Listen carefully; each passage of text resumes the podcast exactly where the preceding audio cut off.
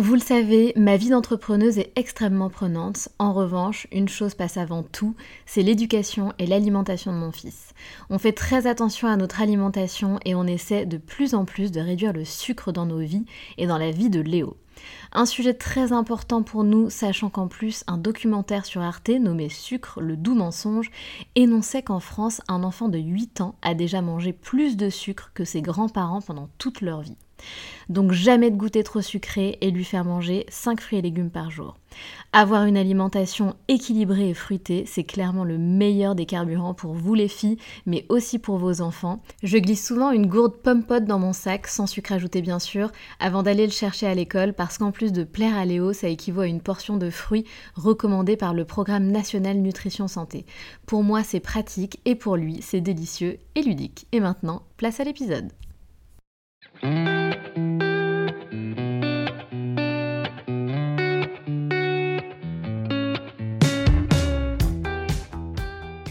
Salut, je suis Sandra et je te souhaite la bienvenue sur le podcast qui va te donner envie de réaliser tes projets et même tes rêves les plus fous.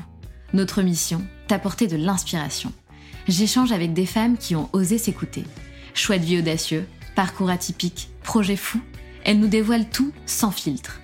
L'idée, à travers chaque épisode, c'est d'adoucir tes peurs pour les remplacer par de l'audace et de l'enthousiasme. Du mouvement, du bruit, de la fumée, laisse-toi entraîner par les locomotives. Adil a 22 ans, elle est sophrologue, créatrice de contenu et récemment auteure du livre Hello Anxiété.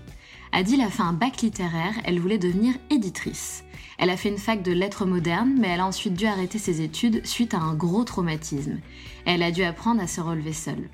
Adil a fait deux tentatives de suicide, une en 2017 et une en 2019. Aujourd'hui, elle a le courage d'en parler et c'est d'une importance cruciale car derrière le témoignage d'Adil se cachent des témoignages silencieux de centaines d'autres étudiantes et étudiants. En 2019, elle reprend ses études, mais le Covid et le confinement arrivent. Elle décide alors de donner un nouveau tournant à son compte Instagram sur lequel elle avait l'habitude de partager ses poèmes. Elle eut envie de parler d'anxiété, de santé mentale, de bien-être et d'amour de soi, par passion, simplement pour aider les autres. Et grâce au contenu de son compte Instagram, sa vie prendra un tout autre tournant. Un jour, une maison d'édition la contacte pour lui proposer d'écrire un livre sur l'anxiété. Son ultime rêve qui devient réalité. Mais pas que. Adil devient aussi le porte-parole d'une génération. Une génération qui se demande quotidiennement s'ils vont survivre jusqu'à leurs 30 ans, une génération qui a envie de faire bouger les choses, une génération anxieuse, une génération qui veut agir, casser les codes et changer la société. Un témoignage fort, courageux, passionnant, mais aussi lumineux, des adjectifs avec lesquels je pourrais aussi définir Adil. Durant cet échange, elle nous raconte son histoire et sa reconstruction, elle nous parle de sa génération et de l'anxiété qui prend le contrôle sur leur vie, de la tournure qu'a pris sa vie aujourd'hui. Et évidemment, elle nous parle de son livre qui sortira ce jeudi 3 novembre. Et petit exclu, Adil nous récite un poème qu'elle a écrit et qui parle de sa guérison.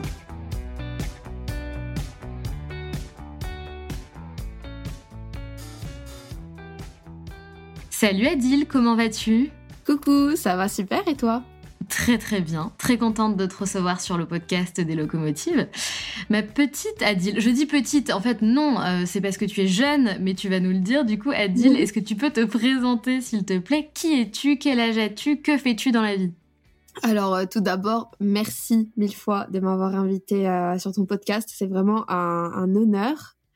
je suis vraiment super contente. Alors je m'appelle Adil, euh, j'ai 22 ans. Je ah. suis euh, créatrice euh, de contenu sur Instagram. Je suis sophrologue et également, depuis peu, je suis auteur. Voilà. Exactement. C'est assez incroyable déjà, elle a dit comme ça à 22 ans, waouh, tu te dis bah ok, très bien, elle a déjà fait tout ça. c'est ça. Mais du coup, c'est ça qui est très intéressant aussi dans, dans, ton parcours, dans ton histoire de vie, c'est qu'on comprenne un petit peu bah, comment t'en es arrivé là en fait? Qu'est-ce que tu faisais avant? Euh, Alors on va peut-être venir sur le livre après parce que c'est quand même un peu le, euh, le, truc important du moment. Donc on prendra le temps bien sûr de, de bien en parler et de bien expliquer la, la genèse de ce projet. Mais peut-être d'abord, est-ce que tu peux nous expliquer ben, qu'est-ce que tu faisais avant? C'est quoi mhm. ton histoire, euh, Adil? Alors on va revenir en arrière. Donc j'ai commencé, j'ai fait un bac L. Voilà, j'étais une grosse littéraire déjà au lycée. J'adorais ça, je détestais tout ce qui était maths et scientifique. Je savais en fait que j'étais faite pour travailler dans le milieu de la littérature. Et donc en fait, mon but avant tout, c'était d'être éditrice. c'était mon rêve d'être éditrice, etc. Donc, pour réaliser ce rêve, je suis allée dans une fac lettres modernes. Voilà, j'ai fait lettres modernes pendant pendant un an. Mais sauf que euh, il s'est passé un truc euh, où j'ai dû arrêter mes études pendant vraiment euh, plusieurs mois, de longs mois. C'était un gros traumatisme dans, dans ma vie que, que, j'ai vécu. ce qui a fait que bah voilà j'ai dû arrêter mes études et, j'ai dû me concentrer sur moi. j'ai fait des séances de psy. j'ai vraiment dû apprendre en fait à, me relever seule. Et donc vient septembre 2019 où je reprends mes études de, de lettres modernes et ça dure jusqu'au mois euh, de mars, euh, où il y a euh, le confinement qui, apparaît voilà, du, du, jour au lendemain. je me rends compte, je me remets en question et je me rends compte qu'en fait, ces études n'étaient pas vraiment faites pour moi. J'étais assez malheureuse, j'avais du mal à me lever le matin et, et d'aller voilà en cours. alors que j'adore la littérature, mais je ne sais pas en fait, je ne me voyais pas faire ça toute ma vie quoi. Et euh, parallèlement, en fait, j'avais un compte Instagram qui est Adil Words, mais avant d'être euh, euh, le compte qu'il est aujourd'hui, c'était un compte de poésie. Je publiais des poèmes par passion parce que j'aimais ça. J'adorais écrire, donc je voulais partager un peu mon ressenti, etc., à travers des, des, poèmes. Et pendant le confinement, je me suis rendu compte que, avec tout le savoir que j'avais, toutes les, les expériences que j'avais vécues, je voulais partager plus de choses euh, je voulais aider un peu plus en fait euh, les gens à travers mes posts. Et donc j'ai commencé à faire euh, bah, de la création de contenu sur sur Canva. J'ai commencé à créer du contenu sur sur la santé mentale l'anxiété la dépression le bien-être l'amour de soi etc et encore une fois je le faisais par pure passion. Je ne savais absolument pas que ça allait m'emmener là où je suis aujourd'hui. C'était vraiment un pur plaisir le fait de de créer de poster toujours un petit post tous les soirs. Et et voilà, je, je, ne savais pas du tout euh, l'ampleur que ça allait prendre. Et euh, quelques temps plus tard, euh, vu que j'ai arrêté mes études de, bah, de lettres modernes, je, je, voulais faire de la sophrologie.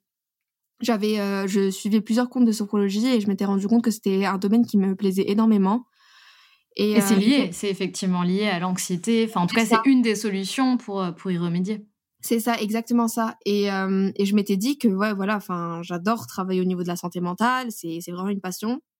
Et vu que je suis touchée par l'anxiété, bah, le fait d'aider les gens euh, grâce à ce métier, bah go en fait. Et euh, plus je faisais mes recherches, plus je parlais avec des sophrologues, et plus je, je m'étais dit, mais meuf, faut que je fasse ça. et donc c'était très cher. L'école, elle coûtait 5000 euros, 5000. Oh là, ouais, c'était hyper cher. Et donc, pour payer mes études, euh, j'ai décidé de trouver un travail, mon tout premier job. Et euh, j'étais. Euh, et donc là, t'avais quel âge à ce moment-là, Adil? Là, j'avais 20 ans, 19, 20, 20 ans. ok. Ouais, 20 ans. Et oui, c'était 20 ans. C'était en 2020, donc j'avais 20 ans. Et donc, j'ai trouvé un job en tant que vendeuse dans une boutique haut de gamme ça, c'était encore un truc de fou parce que euh, c'était au Luxembourg et euh, ce n'était pas être vendeuse comme euh, chez Zara ou alors chez H&M. C'est vraiment le métier de vendeuse où je devais vraiment être conseillère avec cliente. Et donc, je devais apprendre par cœur tout ce qui était en rapport avec la mode. ah oui, c'est vrai. Les matières, euh, les tendances, etc. Vraiment, je devais apprendre tout de A à Z et c'était encore une fois une énorme passion. Je kiffais ce que je faisais, vraiment. Euh, et je trouve ça génial. Je trouve ça génial qu'ils vous demandaient euh, d'apprendre autant de choses parce que c'est ça, ça vous fait vachement monter en compétences en fait. C'est ça, c'est ça. Mais j'ai tout un classeur en fait chez moi avec toutes ces connaissances là et je les ai encore et ça me sert en fait moi. Ah, c'est génial. énormément moi dans la, enfin moi pour m'habiller, etc c'est vraiment un truc de fou en fait euh, le, métier que j'ai fait. J'étais j'étais hyper heureuse même s'il y a eu quelques péripéties avec euh, ben, évidemment les, les collègues toxiques etc j'étais trop heureuse et épanouie euh, dans, dans ce métier parce que j'ai appris énormément dans, dans le monde de la mode. J'adorais la mode déjà de base alors le fait de travailler dedans c'était c'était déjà un truc énorme. Et donc encore une fois je m'étais dit bah Adil en fait vu que tu fais tes études tes études de sophrologie parallèlement bah c'est pas ça que tu veux faire dans ta vie en fait, tu pas être vendeuse. Et donc j'ai arrêté de, j'ai travaillé pendant un an et demi dans cette boutique, le temps de payer mes études, de mettre de, l'argent de côté, etc. Et en janvier 2022, j'ai décidé d'arrêter ce job et je me suis lancée à temps plein en tant que créatrice de contenu. Et pas pour l'instant sophrologue parce que enfin je voulais pas le, faire maintenant. Je voulais vraiment être euh, dans, dans le milieu euh, création de contenu. Et donc je faisais des partenariats etc et voilà et en avril 2022 euh, mon éditrice me contacte par Instagram pour me demander bon écoute Adine on aime bien ton compte Instagram on aime bien ce que tu partages etc et on va écrire ce livre avec toi en rapport avec l'anxiété est-ce que tu es d'accord? Et ben moi, j'ai pas réfléchi deux fois, j'ai dit oui. je, suis d'accord, j'adore ça. Euh, je, enfin, je suis trop contente, donc euh, oui, oui, oui. Et donc euh, voilà. Et c'était encore un truc de fou parce que, enfin, vu tout le chemin que j'ai parcouru, le fait de me dire que c'est la maison d'édition qui m'a contactée en fait pour écrire ce livre.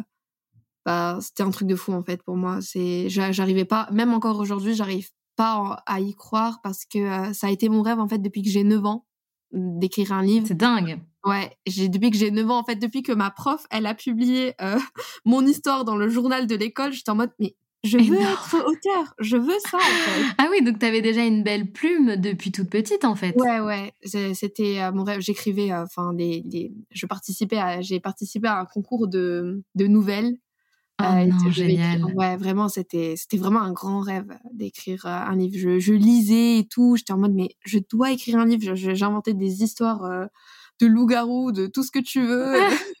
J'ai appris petit à petit, euh, cette passion en lecture s'est transformée en lecture, enfin, c'est sur les livres de développement personnel. Et même là encore là, j'étais en mode, mais avec tout le savoir que j'ai, enfin, toutes les expériences que j'ai vécues, ça serait cool, en fait, que j'écrive un livre pour qu'il puisse aider les gens.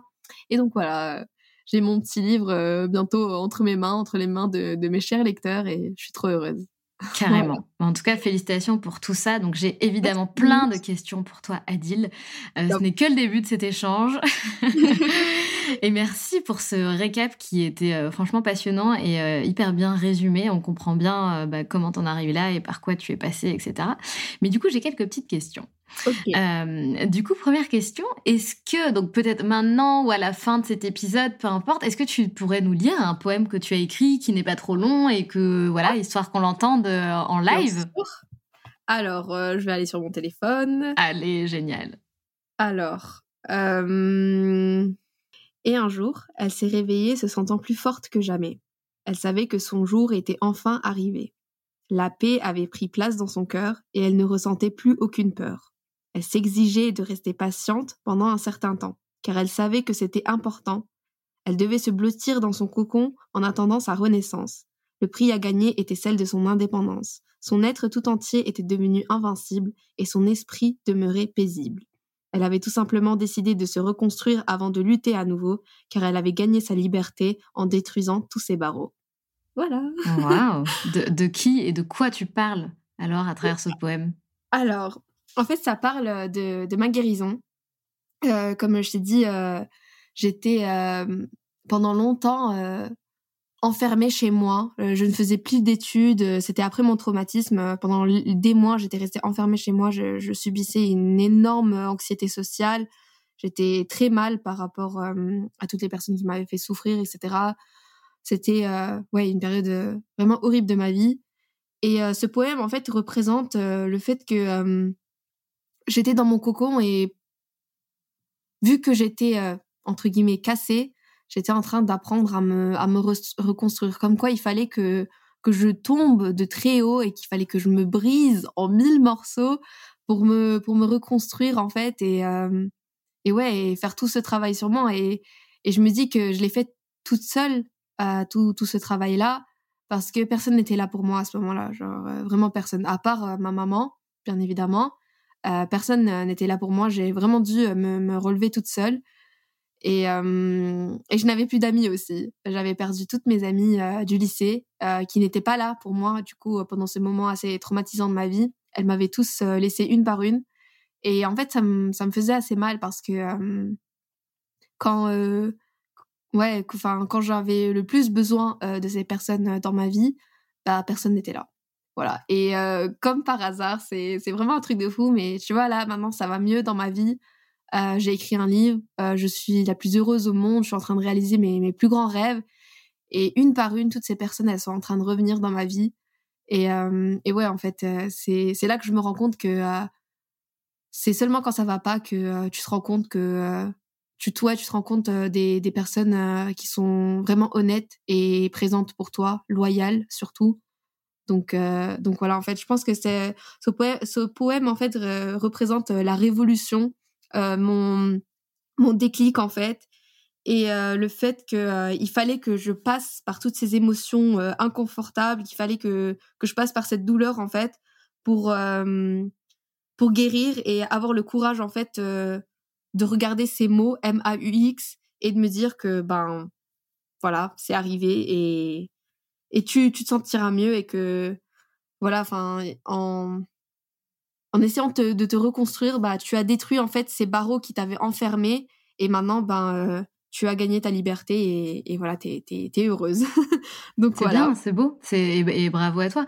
Mais pour revenir sur euh, sur ce que tu dis, euh, c'est un sujet. Donc je, je, je ne sais pas ce que tu as vécu. Peut-être qu'on on en parlera après. Tu, tu me diras.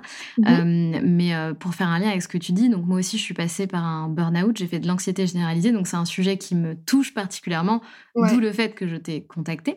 Et mmh effectivement, je te rejoins dans cette période-là j'ai été surprise de voir que certaines personnes n'ont pas été là pour moi. Par contre, c'est euh, abusé.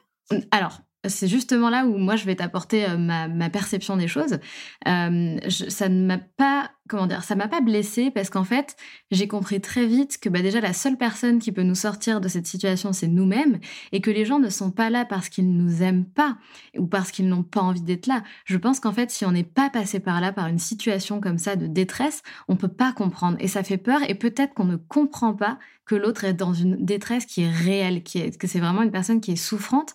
Donc si tu veux, moi je suis partie du principe que ben j'ai blâmé personne et j'en ai voulu à personne et ça n'a détruit aucune de mes amitiés parce qu'en fait, ces personnes-là, elles sont là, elles sont réellement là. C'est juste que c'est un moment de vie qui est hyper spécifique, hyper spécial. Et même nous, on n'est pas vraiment nous-mêmes.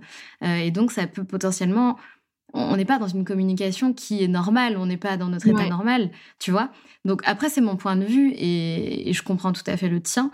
Mais, euh, mais je pense que voilà, il faut aussi se mettre à la place des autres et il y en a qui qui ont pas la capacité de comprendre en fait, tout simplement. Je suis totalement d'accord avec toi parce que c'est euh, le point de vue que j'ai eu après tous ces voilà. moments-là. Ouais. C'est, euh, je me suis rendu compte que euh, ne pouvait pas comprendre parce qu'il n'était pas en train de vivre cette chose-là. Et je pense qu'à cette époque, à cette époque-là, j'avais beaucoup de colère en moi parce que maintenant je ne l'ai plus. Maintenant, je n'ai plus aucune rancune ni aucune colère. Et et à ce moment-là, en fait, j'avais beaucoup de colère envers ces personnes en mode, enfin, tu sais, j'étais jeune aussi, tu vois, j'avais, j'avais 18, 19 ans, 20 ans. Et, euh, et je comprenais pas en fait euh, ce, ce, changement soudain d'attitude. Et c'était très, comment dire, submergent en fait de, de subir ces horreurs et en même temps d'avoir quelqu'un qui n'était, enfin d'avoir ces personnes qui, qui n'étaient pas présentes pour toi, alors que toi tu étais présente pour elles en quelque sorte. Et, et voilà, c'était une, sorte de colère. Mais maintenant, en fait, avec du recul, je suis totalement d'accord avec toi. C'est le fait que tu vois, même si encore aujourd'hui, je me dis, ouais, c'était abusé, putain, ils étaient pas là pour moi, euh, etc. Je me dis, euh, bah non, en fait, parce que euh, pas beaucoup de personnes sont faites, en fait, pour tenir une, pour soutenir une autre personne qui est mal. C'est vraiment quelque chose qui est assez submergent. C'est vraiment quelque chose qui est assez complexe. Et, et ouais, ça fait peur. Mmh. Ouais, ça fait peur, c'est ça. C'est ça, ça fait, ça fait peur en fait. Ça fait peur d'avoir cette, cette responsabilité sur ses épaules en mode de, bon, on doit être présent pour elle, quoi. Alors qu'on a d'autres, d'autres responsabilités, d'autres responsabilités derrière. Et donc voilà. Et comme je t'ai dit, tu vois, ces personnes, elles sont, elles sont revenues dans ma vie. Mais en fait, ce qui m'a rendu triste, c'est qu'elles sont revenues seulement quand ça allait mieux. Et, et ce n'est pas moi non plus qui ai arrêté de leur parler, c'était elles aussi. Euh, et donc, euh, tu vois, elles sont revenues quand ça allait mieux. Bah, euh, moi, en fait, j'ai, je les ai acceptées. J'avais plus aucune rancune et elles sont venues s'excuser, en fait. Et, et j'ai accepté leurs excuses. Et je leur ai dit que moi aussi, en fait, j'ai j'ai eu mes torts tout comme elle et qu'on était jeunes surtout en fait. Et c'est surtout ça en fait que que je me mets constamment en tête, c'est qu'on était jeunes. Mais Elles oui. étaient jeunes et j'étais jeune. Mais bien sûr, tu te rends compte la maturité qu'il faut avoir pour comprendre ce genre d'épreuve, c'est C'est ça et donc euh, maintenant j'ai 22 ans et encore je me dis je suis encore jeune. Mais oui, t'es encore hyper jeune. On encore mieux les exactement, maintenant. Exactement. Et ouais, enfin à 18 19 ans, euh, tu comprends pas euh, tout ce qui se passe etc. Donc et alors justement, est-ce que, est que tu as envie de nous expliquer ce qui s'est passé ou tu préfères que ça reste confidentiel? Pour l'instant, je préfère que ça reste confidentiel parce que euh, c'est quelque chose que je n'ai pas du tout euh, parlé sur mon Instagram. À part euh, le seul truc que je peux t'en parler, ça sera du coup ma période en dépression. C'était en 2017-2018 et 2019 également. J'étais en dépression. C'était une, une période très sombre dans ma vie. Euh, j'ai fait euh, une tentative de suicide euh, en 2017 que, que j'ai raté d'ailleurs. Heureusement. heureusement. Et, et j'en ai refait en 2019 aussi. Et 2020, c'était encore une période, même si j'avais mon compte Instagram, j'avais encore beaucoup de, de pensées suicidaires. C'était quelque chose de, très difficile en fait à m'en détacher. Le fait en fait de, de reconnaître ma valeur, de reconnaître le fait que bah je enfin j'ai le droit enfin j'avais euh, ce droit d'être en, en, vie. Et donc euh, et donc ouais enfin le fait que encore une fois au niveau de ma dépression je je suis sortie de ce trou toute seule c'est encore euh, impressionnant parce que je sais que enfin si j'avais pas eu ce, ce, petit déclic bah je ne serais pas en vie aujourd'hui. Et pour toutes les personnes en fait qui, qui sont en dépression là maintenant et qui, qui sont toutes seules je vous conseille vivement d'aller d'aller voir un, professionnel de, la santé, d'aller voir un psychologue, d'aller en parler avec quelqu'un, un ami, euh, un parent, je ne sais pas, un proche, mais ne pas rester tout seul en fait euh, dans cet état-là parce que euh, ouais, ça peut ça peut vraiment aller très très vite en fait. Et moi, Dieu merci, j'ai raté toutes ces tentatives, mais mais ouais, comme comme j'ai dit, ce sont des choses qui peuvent arriver très très, très vite et surtout c'est assez impulsif que on se rend pas compte en fait euh, sur le moment ce qu'on est en train de faire euh, pendant pendant ces ouais pendant ces tentatives là quoi. Donc euh, voilà. En tout cas, bah, franchement, merci Adil de partager ça avec nous. C'est hyper fort de ta part de bah, nous montrer cette part de vulnérabilité et tout ce que tu as traversé. C'est, je savais pas, tu vois, tu m'apprends quelque chose là tout de suite maintenant. Tu m'en avais pas parlé et du coup, ben, merci beaucoup de le partager. Je pense que c'est pas si facile que ça. Et waouh, enfin waouh, ça m'a mmh. décoiffé. Euh, Maintenant, ça va mieux. Hein bah oui, oui, non, mais tout à fait. Mais c'est, en fait, c'est comment dire c'est hyper important et urgent d'en parler parce que tu es, un peu la représentation de ces étudiants et ces, de ces étudiants et ces étudiantes.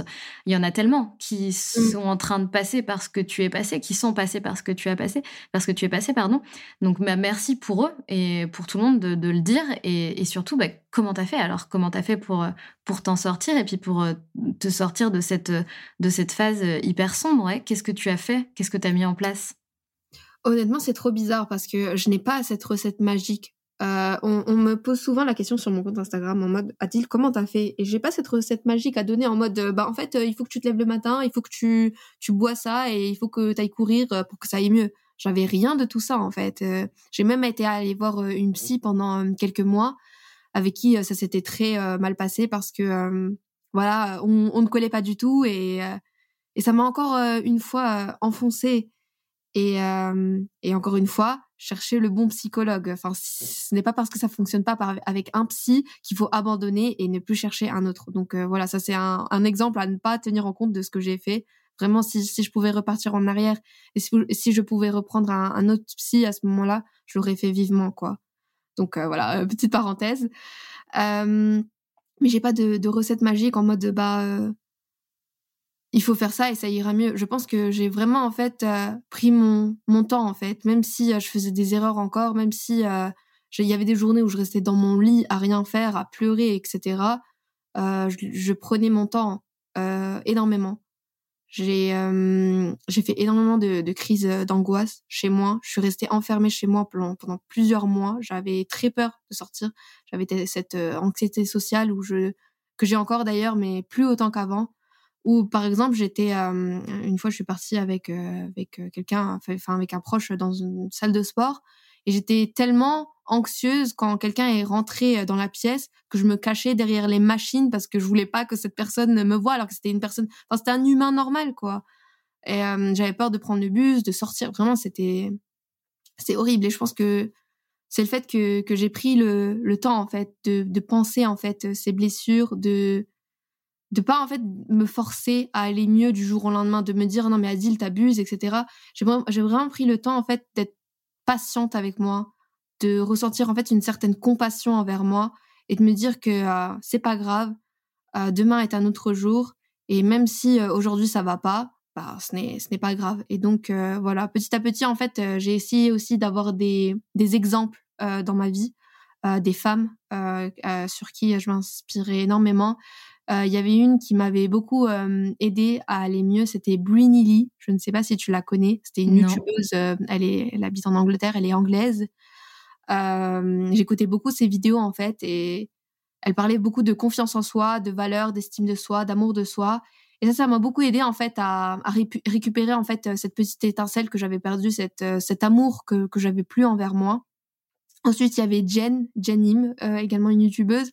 Elle faisait pas grand chose, elle, elle fait juste des vlogs, etc. Et ça me plaisait en fait de de prendre quelqu'un comme euh, mentor en fait, comme quelqu'un euh, qui était là sans vraiment être là, sur qui je pouvais me reposer quoi. Et voilà, et petit à petit, en ayant ces, ces, exemples dans ma vie, en regardant plusieurs vidéos YouTube, vraiment me construire mon petit cocon à moi en lisant quelques livres, bah j'ai pu, euh, ouais, j'ai pu m'en sortir en fait. Voilà. mais non, mais c'est bien. Et, tu vois, finalement, tu donnes des solutions. Tu en donnes deux qui sont hyper intéressantes. C'est-à-dire que faut quand même être dans l'action. C'est-à-dire que tu es allé à la salle de sport, même si tu avais peur, c'est quand même essayer de. Ah, je suis allée qu'une fois, hein. honnêtement. T'es allée qu'une fois. Ouais, ouais. Non, après, j'ai arrêté d'y aller. Euh, j'étais très. Euh, par rapport à ça, j'étais très. comment dire Dans la sédentarité. Je bougeais pas, en fait. Et ça, c'est quelque chose de mauvais aussi, parce que. Voilà. ouais, c'est il faut bouger en fait. Pendant le confinement aussi, c'était vraiment un gros moment de sédentarité. Bien je sûr. Pas non plus, euh, comme euh, beaucoup de gens. Et après le confinement, je m'étais rendu compte qu'en mode, euh, non mais Adil, qu'est-ce que tu es en train de faire Tu sais très bien que ça te rend malheureuse en fait le fait de ne pas bouger. Et donc j'ai commencé la marche active. Ah. C'est une passion. J'adore ça.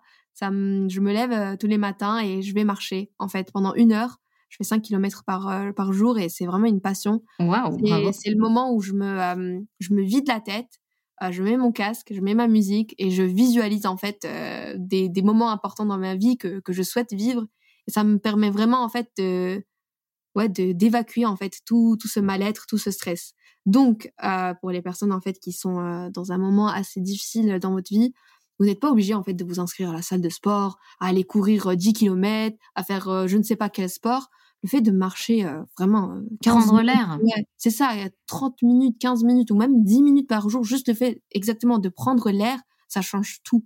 Euh, peu importe que ce soit le soir l'après-midi le matin vraiment à n'importe quel moment de, la journée n'hésitez surtout pas à sortir et juste marcher. Vraiment marcher c'est ouais c'est ça ça nous en fait ça ça évacue en fait tous tous les moments de de stress, d'angoisse qui sont déjà en nous et ça vraiment ça permet vraiment de, de se vider la tête.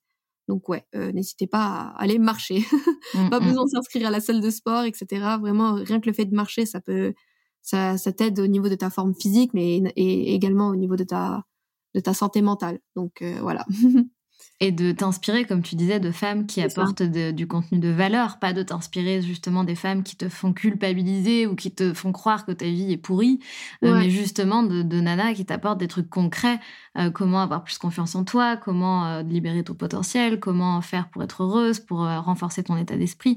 Il y a plein de, de, de, super comptes, de super personnes qui parlent de ça, et je trouve que c'est un très bon tips aussi que, que tu donnes. Ouais. Bah ça en fait c'est une leçon que j'ai apprise aussi. Enfin c'est le fait que ça ne sert à rien de se comparer aux autres. Enfin comme tu dis les, les nanas qui te font un peu culpabiliser par rapport à leur style de vie, leur vie de rêve, etc.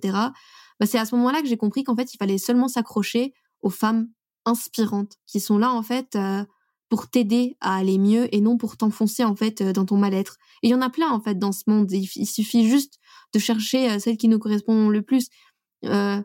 Enfin, il y a Emma Watson, il y a la princesse euh, Diana qui, qui m'inspire beaucoup, il y a Brinny Lee bien évidemment, euh, euh, Lena Situation tout simplement aussi. Enfin, il y, en a tout plein qui sont très inspirantes en fait, qui et qui nous aident en fait, euh, qui nous tiennent la main indirectement et qui sont là pour nous. Donc ouais, je trouve que c'est important en fait de, de, de, se trouver en fait ce petit mentor, cette, cette petite personne en fait qui est qui est là pour nous parce que c'est une relation un peu intime qu'on a et qu'on ne partage pas vraiment avec quelqu'un qui est vraiment là physiquement quoi.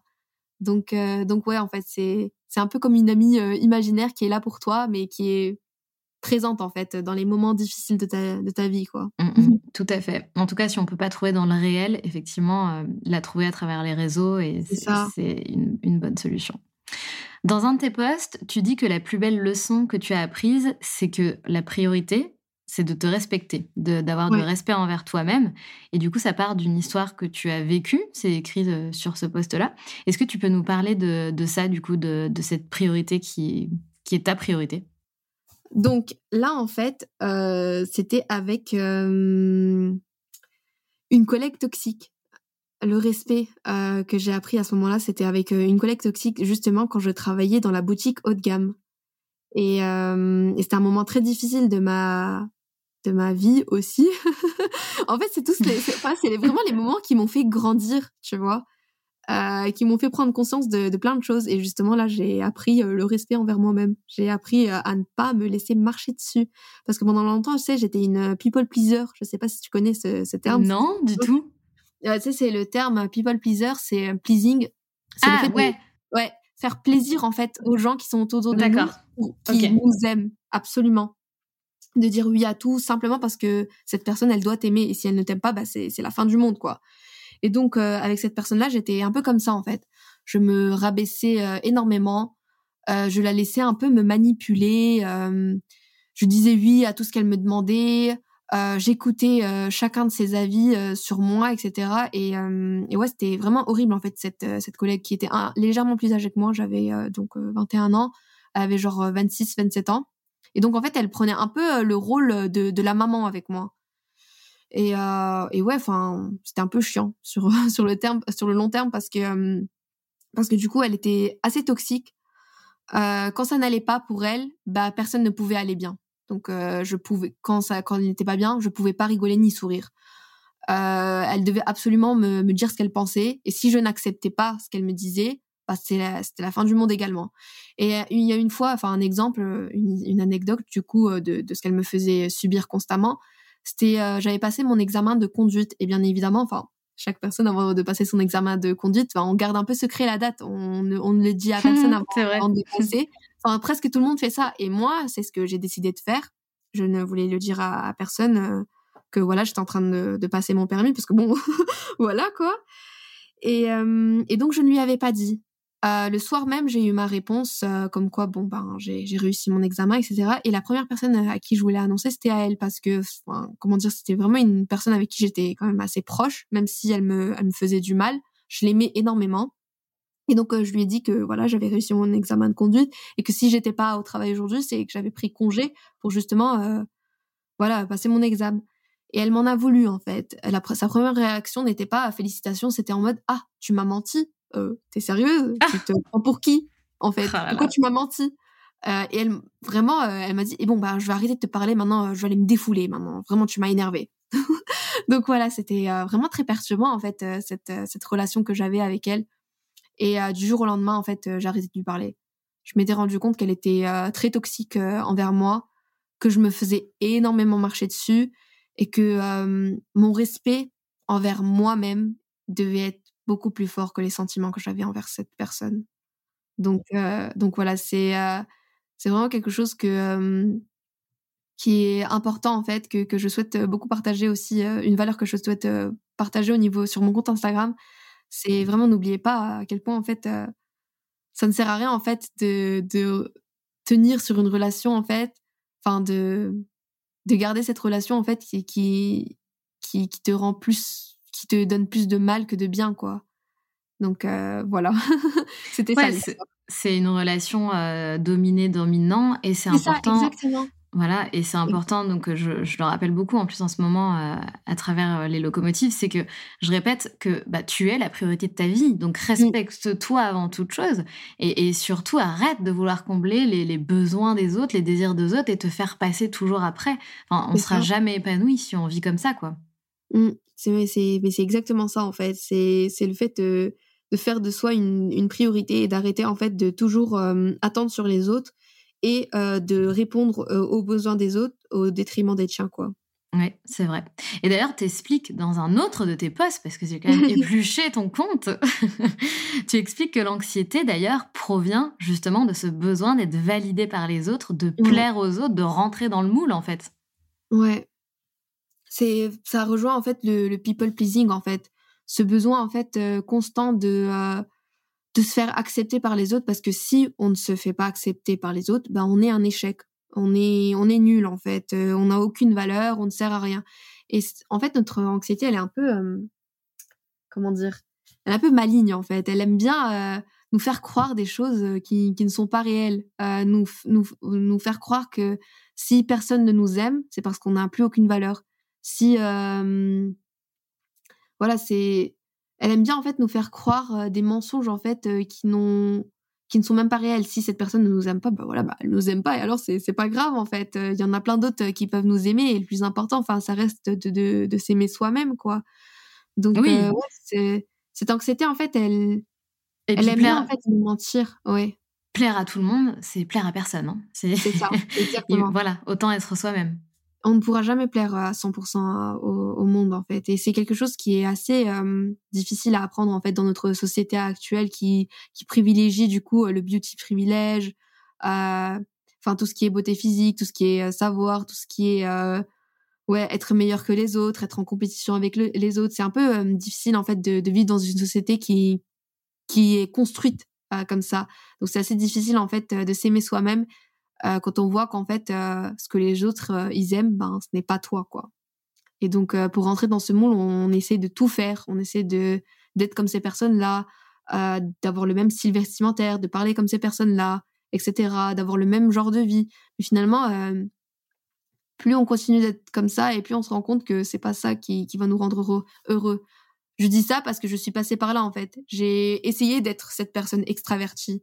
J'ai essayé d'être cette personne hyper sociable qui parle à tout le monde, etc. J'ai essayé d'être cette personne, d'être cette personne qui s'habille euh, comme les autres euh, pour plaire aux autres, mais pas parce qu'elle aimait ses, vêtements, quoi. J'ai vraiment essayé en fait de devenir euh, cette personne que les gens aimeraient.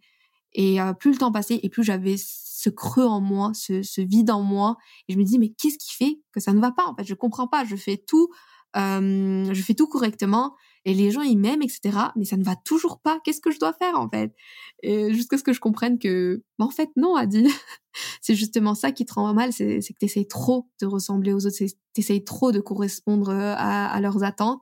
Et voilà et depuis que, que j'ai arrêté en fait de d'être euh, comme les autres et de répondre aux besoins des autres ben je suis euh, épanouie en fait dans ma dans ma vie bah oui, c'est super important ce que tu dis, euh, Adil. C'est qu'en fait, euh, au détriment de, notre épanouissement, on est capable de, de se transformer et de même plus être soi-même pour essayer d'être aimé, alors qu'en fait, ben, on est encore plus aimé, en tout cas de manière plus qualitative, lorsqu'on est 100% euh, soi et qu'on fait du 100% soi.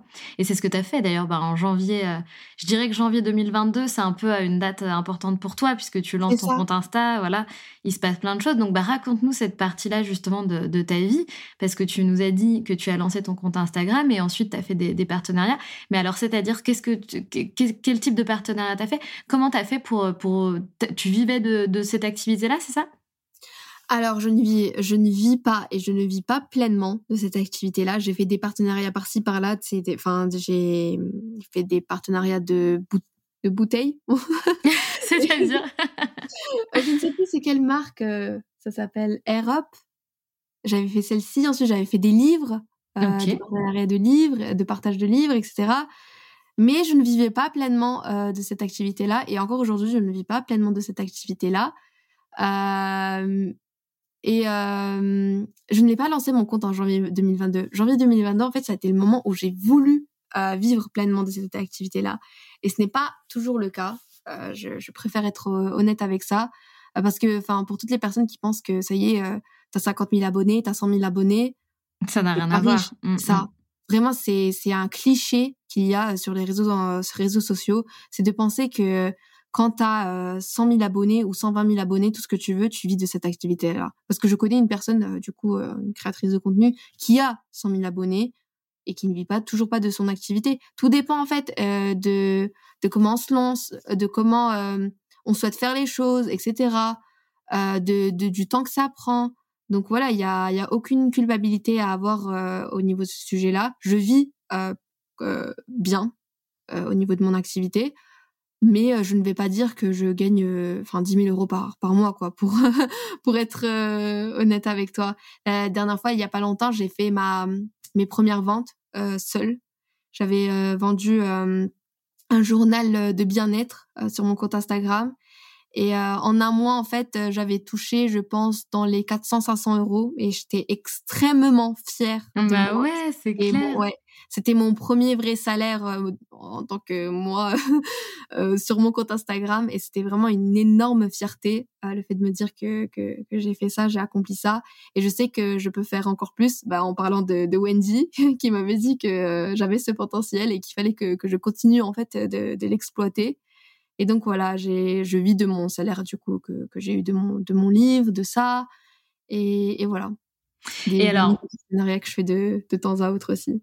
Et justement, je voulais savoir ce que tu me dis. Donc, euh, ma maison d'édition m'a contacté pour écrire un livre. Mais alors, comment ça se fait que tu avais déjà une maison d'édition? Euh, Je parle, quand je dis ma maison d'édition, je parle que, enfin, c'est maintenant. Genre, maintenant, je la considère comme ma ah maison d'édition. Ah oui, d'accord. C'est ça. Mais je ne la connaissais pas du tout, en fait, cette, euh, cette maison d'édition. C'était, quand je dis mon éditrice, c'est dans le sens où c'est mon éditrice. oui, actuellement. Bah oui, bien sûr. Mais c'était du coup une éditrice qui m'avait contacté au mois d'avril pour, euh, pour écrire euh, ce, ce livre. Mais c'est fou, donc elle t'a contacté parce qu'elle suivait ton, ton compte Instagram, elle a vu que tu parlais d'anxiété, elle s'est dit, bah vas-y, j'ai une idée, je lui propose, c'est ça en fait? C'est ça. En fait, c'est une nouvelle collection qui est sortie dans les éditions euh, Solar. C'est la collection, elle s'appelle Vita meilleure vie, et donc il y a plusieurs sujets. En même temps que mon livre, il y a eu le, le, livre vegan qui va sortir, Vita meilleure vie vegan, qui va parler du coup d'alimentation vegan, etc. Et un autre qui va parler de roller. Euh, l'activité sportive. Euh, et donc, euh, et donc c'est une nouvelle collection qui est sortie un peu, un peu dans, dans le dans le la section jeunesse, etc. Pour parler un peu, voilà, à cette nouvelle génération qui est la Gen Z et pour parler un peu dans, dans ce, dans ce langage-là. Mmh donc c'est une toute nouvelle collection et elle voulait voilà essayer avec moi et, et bien évidemment vu qu'on est une génération qui est extrêmement touchée par euh, par l'anxiété c'était c'était vraiment euh, voilà une, une bonne occasion en fait euh, d'écrire ce livre avec moi qui du coup moi aussi je, je fais partie de, cette génération là je, je fais je suis une on va dire une Gen Z. Donc c'était c'est vraiment un, un, un, bon challenge en fait d'écrire ce livre. C'est c'est incroyable. Ouais. On est une génération en fait qui a un peu grandi en fait dans ce milieu anxiogène avec euh, complètement l'anxiété euh, de la guerre, l'anxiété de l'écologie, l'anxiété euh, des, des, problèmes politiques, l'anxiété Covid. C'est Covid, voilà, Covid. Covid, voilà, c'est c'est horrible en fait tout ce qu'on a vécu et je, je ne parle pas aussi, enfin, je parle également aussi des, des autres personnes qui ont vécu ça, mais nous en tant que jeunes, en fait, on est tout juste en train de construire notre avenir et en fait, le fait de d'avoir ce stress, cette peur d'avenir, on se dit qu'on n'a pas d'avenir. Et moi, en fait, je suis quelqu'un qui, passe beaucoup par ça. Je ne sais pas s'il y a d'autres jeunes qui pensent comme moi, mais je pense que oui, parce que c'est un peu ce que j'ai partagé dans mon livre. C'est qu'on a tellement peur euh, de notre avenir, c'est qu'on ne sait pas si on va survivre jusqu'à nos 30 ans. On ne sait pas, en fait, ce qui arrivera quand on aura 30 ans. Est-ce qu'on aura des enfants? Est-ce qu'on va se marier? Est-ce que le monde sera toujours en vie à ce moment-là? Est-ce qu'il n'y aura pas une guerre qui va éclater dans quelques années? Encore une autre Donc, euh, est-ce qu'il y aura... Euh, je sais pas, une météorite qui va venir, qui va faire exploser la Terre, euh, les problèmes euh, de tsunami à cause des problèmes écologiques. Enfin, il y a, tellement de problèmes, c'est qu'on ne sait pas si on va survivre en fait euh, jusqu'à nos 30 ans, quoi. Et c'est, carrément triste en fait, parce que du coup la génération juste avant nous et encore juste avant nous, ils n'avaient pas le même stress que nous en fait. Ils n'avaient pas ce stress-là en fait de au niveau de la construction de leur avenir quoi. Donc voilà, ils aiment bien nous appeler comme une génération qui est assez euh, flemme, enfin qui a la flemme, alors que pas du tout. Je pense qu'on est une génération qui qui fait bouger les choses et et je suis fière en fait de, de, faire partie de cette génération qui un peu casse les codes en fait et qui qui qui n'ose qui qui ose justement pardon qui ose justement à parler en fait ose dire des choses que que les gens pensent silencieusement en fait dans leur coin quoi donc voilà Ouais, je suis d'accord. Une génération qui se bouge et qui parle et qui agit parce qu'en fait, euh, aujourd'hui, ben, des, des, personnes comme toi qui ont 20 ans et qui sont euh, soit à la tête d'un business, soit euh, à la tête d'un projet extra, enfin, il y en a de plus en plus. Ça me fait halluciner, en fait. La maturité que vous avez à votre âge, en fait, c'est nous maintenant. tu vois ce que je veux dire? Vous avez 10 ans d'avance de maturité, en fait. Ouais, bah tout ça c'est grâce aux réseaux sociaux aussi, je pense, tout, tout ce partage qu'il y a eu. Euh, c'est un peu aussi en prenant exemple sur les personnes comme toi parce que euh, je ne sais pas t'as quel âge en fait?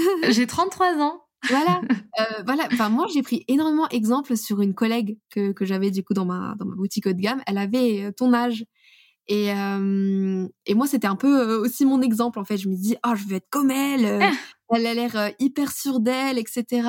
Et et voilà, en fait. Euh, donc, je pense que c'est aussi le fait qu'on prend exemple sur la maturité que vous, vous avez. Et aussi, euh, vu que il y a la génération boomer, enfin, c'est les, les vieux qui nous disent qu'on est un peu flemme, bah, on veut pas euh, correspondre à ce qu'ils pensent de nous. On veut pas rentrer dans ces étiquettes-là où ils pensent qu'on a la flemme. Parce que c'est tout sauf le cas, en fait. On est vraiment une, ouais, une génération qui, qui veut casser les codes, en fait, qui veut, qui veut agir, qui veut agir et qui veut pas rentrer dans ce moule et, et répondre en fait euh, aux besoins de cette société-là. On veut vraiment euh, changer euh, la, la, société, quoi.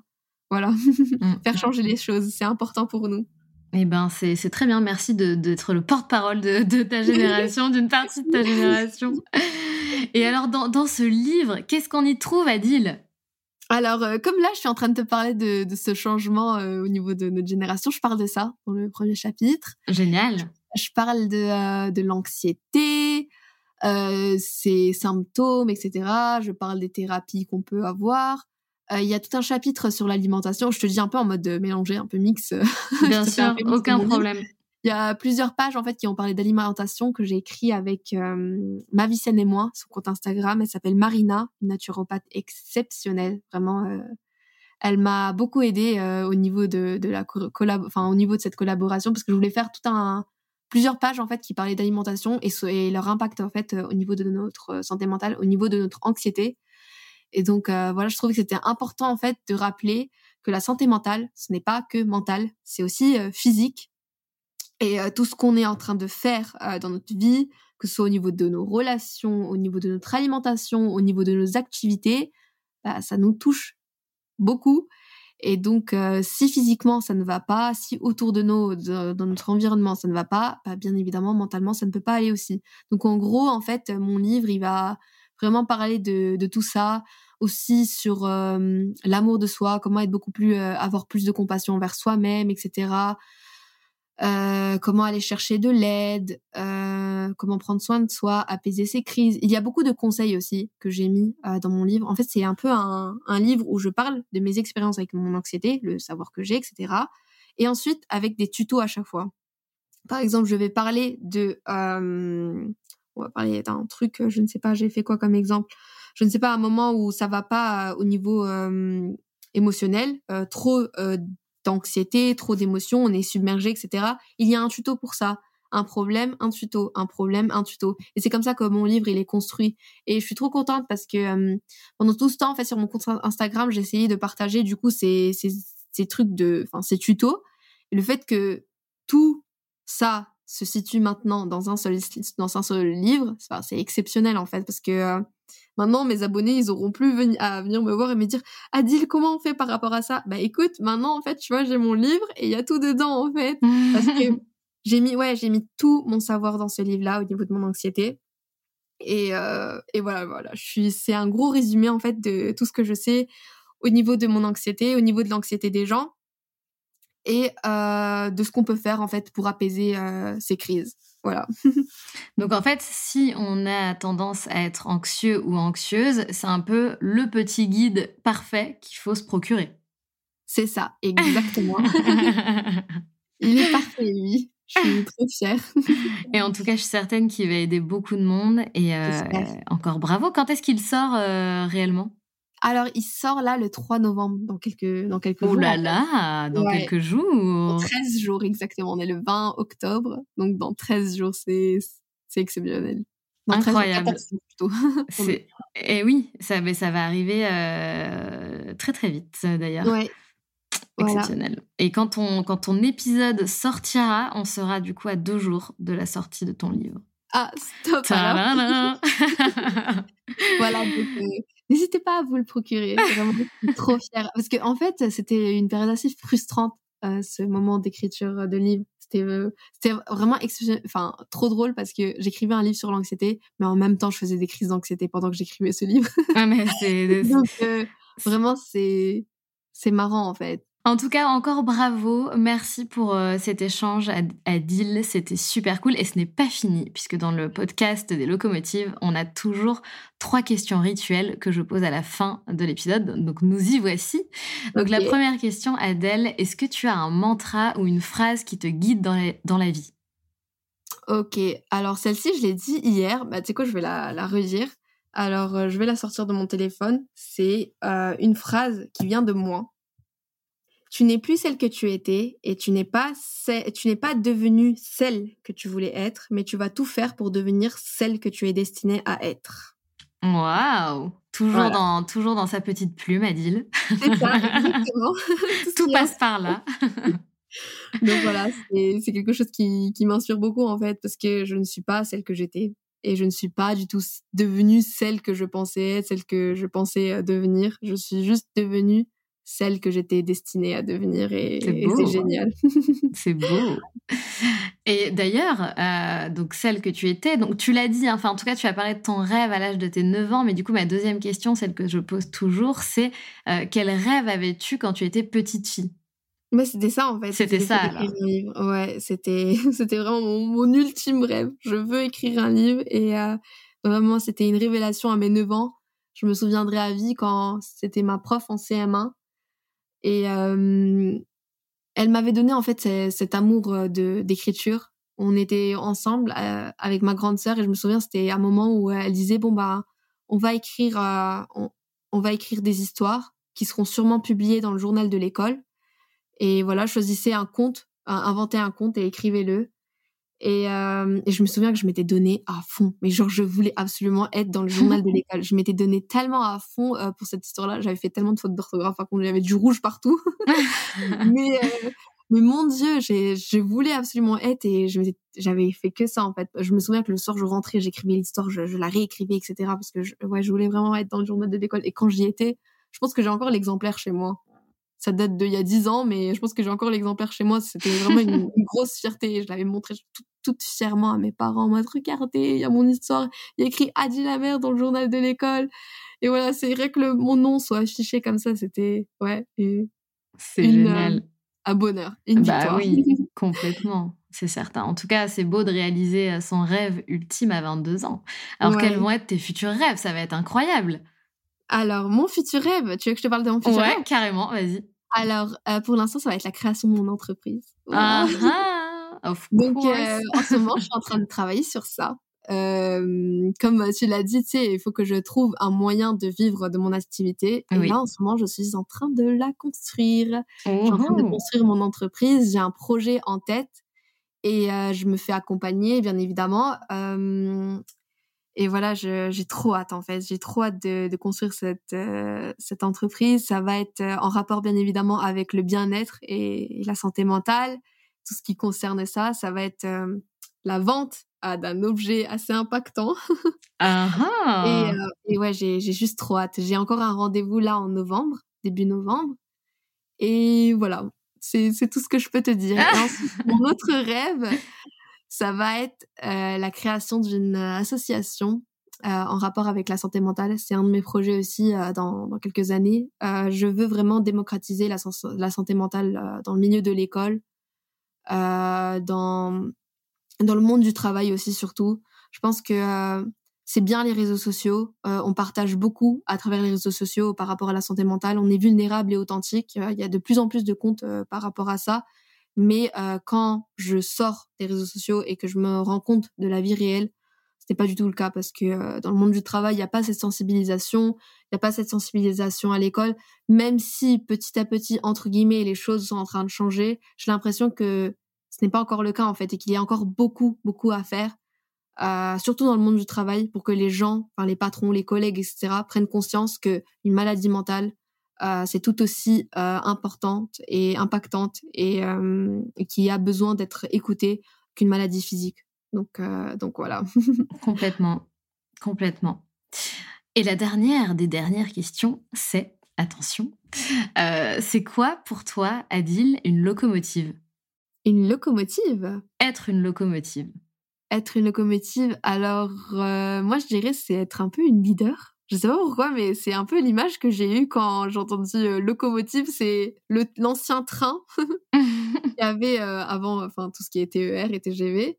Et c'est le fait en fait cette euh, indépendance parce que si je me souviens bien, dans les locomotives, on mettait nous-mêmes le charbon pour la faire avancer.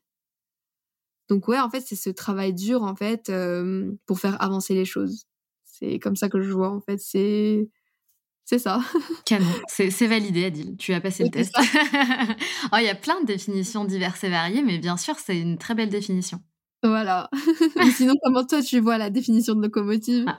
Être, alors, être une locomotive, je n'arrive même plus à le dire, être une locomotive, pour moi, c'est vraiment bah, être actrice de sa vie, être protagoniste de sa vie, Ah ouais. faire ses propres choix, et, puis, euh, et puis rayonner, effectivement, euh, transporter d'au- d'autres wagons avec soi pour euh, passer le relais. Exactement. Ouais, exactement.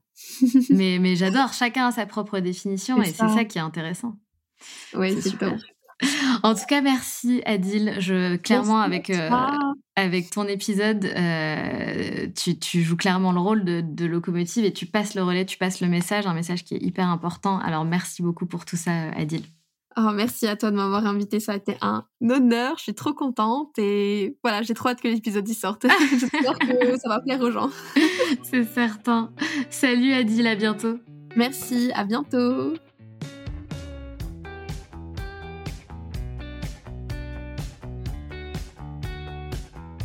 C'est la fin de cet épisode et j'espère qu'il t'a plu. Si tu as envie de laisser 5 étoiles sur Apple Podcast ou Spotify, surtout n'hésite pas. Merci pour ta fidélité et on se retrouve mardi prochain pour un nouvel épisode. Pense à rejoindre la communauté Les Locomotives sur Instagram pour toujours plus d'inspiration, de motivation et de good vibes.